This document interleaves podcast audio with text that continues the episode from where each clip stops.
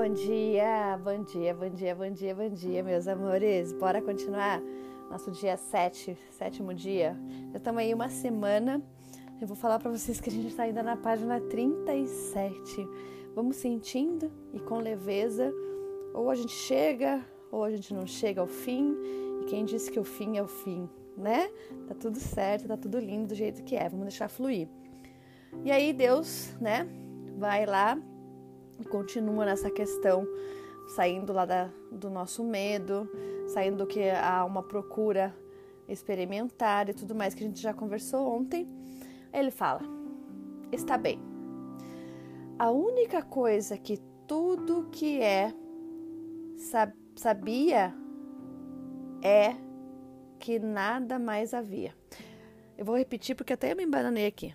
A única coisa que tudo que é sabia é que nada mais havia.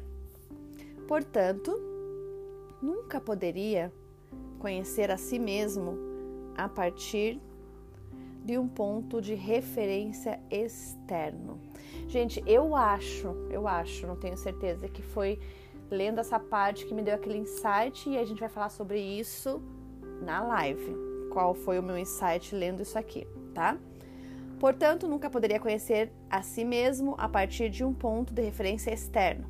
Esse ponto não existia. Só existia um ponto de referência, que era interno. O, entre aspas, é, não é. O sou, entre aspas, sou, não sou. Então existia lá um é, não é, um sou, não sou. Lá não sei aonde. Mas o tudo de tudo decidiu conhecer-se experimentalmente. Essa energia pura, não vista, não ouvida, não observada e, portanto, desconhecida por qualquer outra energia, decidiu experimentar a si própria em toda a sua magnificência. Para fazer isso, percebeu que teria de usar um ponto de referência interno. Deduziu muito corretamente que qualquer parte de si própria teria necess... necessariamente de ser menos do que o todo e que simplesmente se dividisse em partes, cada uma delas sendo menos do que o todo, poderia olhar para o restante e ver a magnificência. E então, tudo que é dividiu-se, tornando-se em um momento glorioso o que é isto e o que é aquilo. Pela primeira vez existiram isto e aquilo, bem separados um do outro, e ainda assim simultaneamente, como tudo que não era nenhum nem outro. Portanto, existiram subitamente três elementos Presta atenção, gente, que aqui pode dar um, um, um confuso, um ruim na cabeça. Nesse momento que se dividiu de um todo, existiu três elementos: o que está aqui, o que está lá e o que, que, que não está nem aqui e nem lá, mas que deveria existir para que lá e aqui existissem. É o nada que contém o tudo. É o não espaço que contém o espaço. É o todo que contém as partes. Consegue compreender isso? Galera, eu paro por aqui e a gente vai para a live com essa pergunta quem já é meu seguidor aí há mais tempo já deve ter deduzido como é que eu cheguei nisso. E a gente vai deixar isso um pouquinho mais complicado, porque nessa parte do não espaço é que às vezes você se perde ou acha que se perde, ou fica nesse não espaço e não sabe para onde ir, certo? Arro! Até daqui a pouco, 11 h 11 Espero você lá.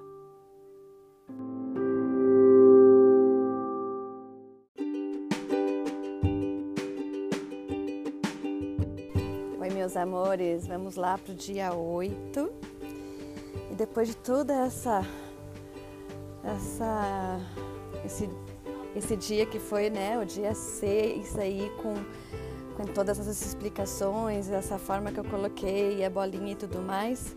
Quero continuar com você aqui. E é muito lindo também essa, essa, essa continuidade, que é o que depois que a gente se separou, né, que tem então essa, essa, essa referência, é, ele vem dando um pouquinho a mais. E depois que você lê isso, parece que vai.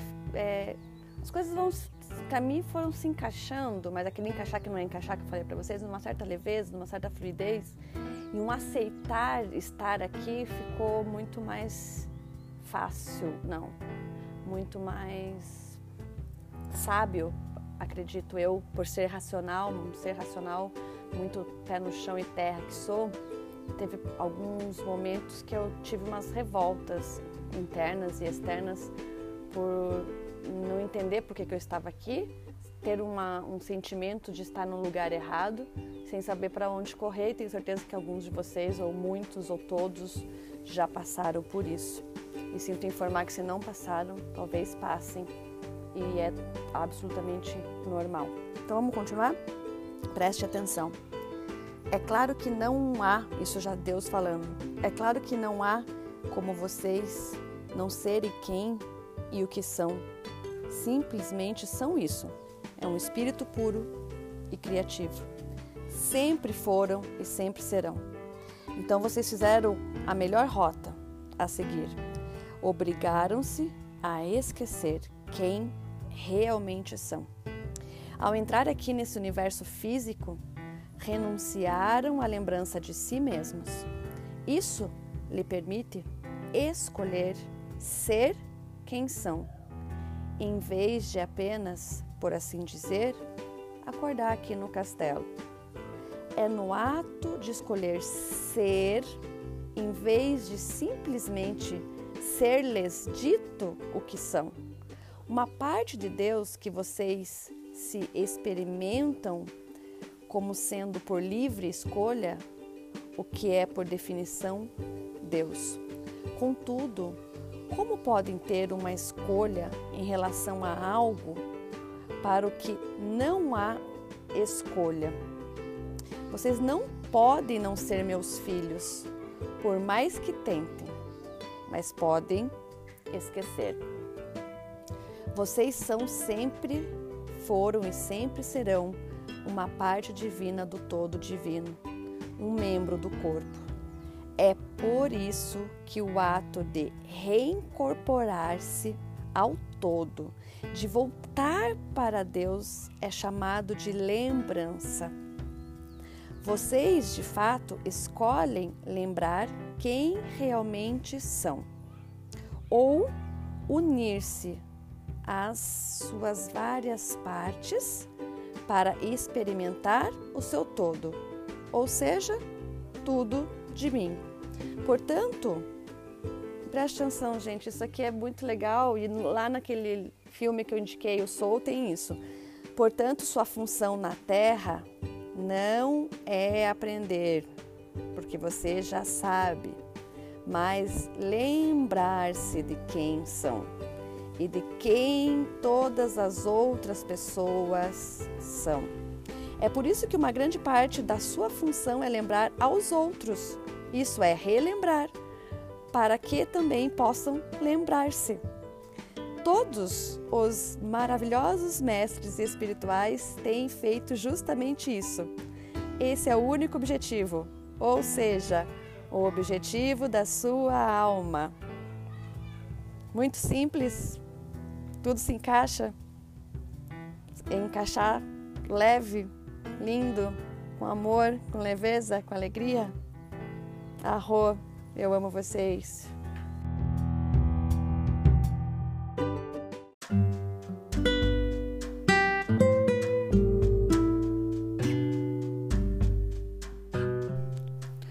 Olá, meus amores, vamos seguir então com o nosso nono dia hoje.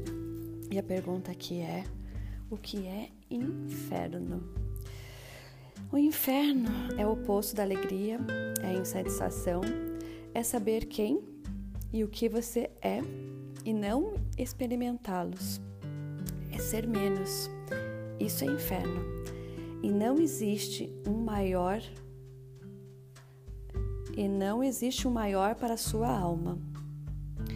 Mas o inferno não existe como esse lugar que vocês fantasiaram, onde queimam em um fogo eterno, ou existem em um estado de tormento eterno.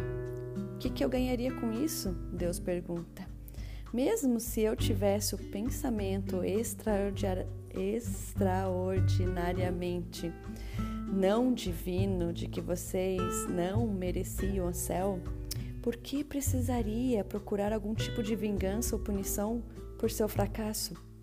Não poderia simplesmente dar fim a vocês? Que parte vingativa de mim exigiria que eu os condenasse a um sofrimento eterno indescritível? Se você responder que eu faria isso por uma necessidade de justiça, uma simples negação de comunhão comigo no céu não serviria ao mesmo objetivo? A imposição de um sofrimento eterno também seria necessária? Eu digo que não há uma experiência após a morte como a que vocês imaginaram em suas teologias baseadas no medo.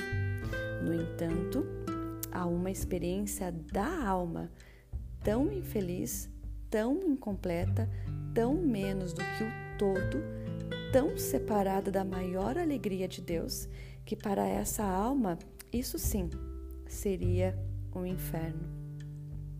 Mas eu não os mando para lá e tampouco lhes imponho essa experiência. Vocês mesmos a criam sempre que separam o seu eu do seu próprio pensamento mais elevado em relação a vocês. Sempre que o negam e rejeitam quem e o que realmente são. Não obstante, nem menos, nem mesmo essa experiência é eterna. Não pode ser, porque não é o meu plano que vocês se separem de mim por toda a eternidade. De fato, isso é impossível, porque nesse caso, não só vocês teriam de negar quem são, como eu também teria de negá-lo. Isso eu nunca farei. Enquanto um de nós se mantiver fiel à verdade em relação a vocês, ela prevalecerá. Gente, é Aí vem a questão, né? Logo depois disso ele questiona: tá, mas se não tem inferno, isso significa que eu posso sair fazendo qualquer coisa para realizar, para realizar, posso realizar qualquer tipo de ato sem ter medo, então, de punição? É do medo que você precisava para ser, fazer e ter o que é intrinsecamente certo?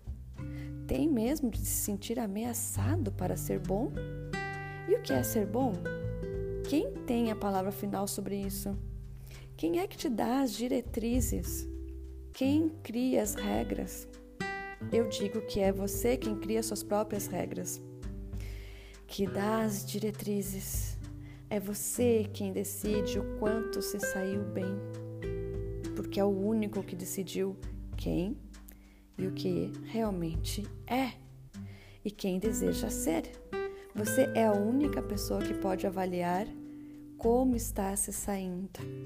Ninguém mais o julgará, porque e como Deus poderia julgar a sua própria criação e considerar e considerá-la considerá-la ruim? Vou repetir que ficou todo confuso, né? Ninguém mais o julgará. Porque como Deus poderia julgar a sua própria criação e considerá-la ruim? se eu quisesse que vocês fossem perfeitos e fizessem tudo certo, teria deixado que ficassem no estado de total perfeição de onde vieram. Todo o objetivo do processo foi fazê-los descobrir a si mesmos, criar os seus eus como realmente são e desejam ser.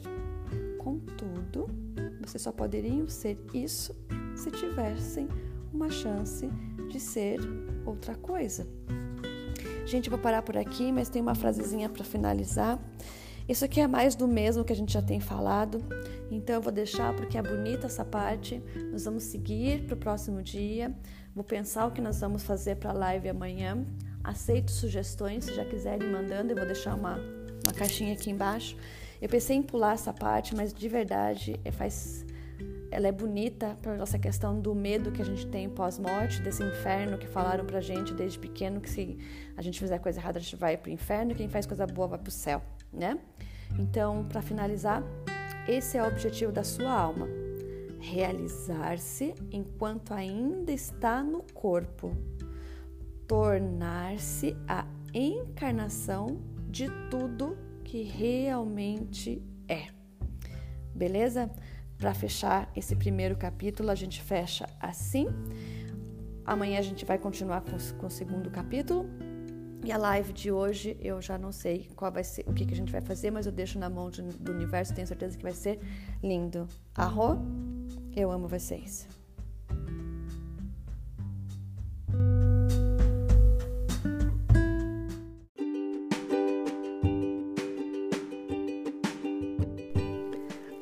meus amores, então vamos para o capítulo 2. Ele é curtinho, eu vou resumir, mas ele é de grande importância, principalmente porque nós vamos abordar uma questão aqui que é fundamental nesse despertar, que é tomar posse da nossa potência, que é tomar posse do nosso poder e também do nosso merecimento. Ele questiona, é, ele começa a questionar no capítulo 2 como que ele. Por que, que Deus está falando exatamente com ele? Como é que ele está conseguindo ter sentado simplesmente numa mesa, pegar um papel e começar a escrever? E como é que ele ia conseguir mostrar isso para as pessoas sem que ele fosse taxado né, de louco, que aquilo de repente poderia ser uma blasfêmia e tudo mais? Então eu separei um pedaço aqui que eu acho bem legal para a gente ouvir e daí a gente mais tarde entra na live com esse tema, tá bom? Então o autor fala assim: A minha vida não é perfeita e nem está perto de ser. Eu não sou perfeito. Na verdade, sou cheio de defeitos. Eu até desejo poder corrigi-los, saber as causas de meus comportamentos, os motivos das minhas desgraças, o que faz com que eu me desvie do caminho. Até por isso que eu procurei o Senhor, porque eu não conseguia descobrir essas respostas sozinho. Aí Deus responde: Estou feliz por ter feito isso. Sempre estive aqui para ajudá-lo. Você não tem de descobrir as respostas sozinho. Nunca teve. Aí o autor, mas isso parece tanta presunção. Simplesmente sentar-me aqui, dialogar com o Senhor assim e imaginar que Deus está me respondendo. Isso é loucura. Deus fala: Eu entendo. Os autores da, da Bíblia eram todos sãos, mas você é louco. Aí o, o autor ele vem e fala: os autores da Bíblia foram testemunha da vida de Cristo e registraram fielmente o que ouviram e viram. Peraí, gente.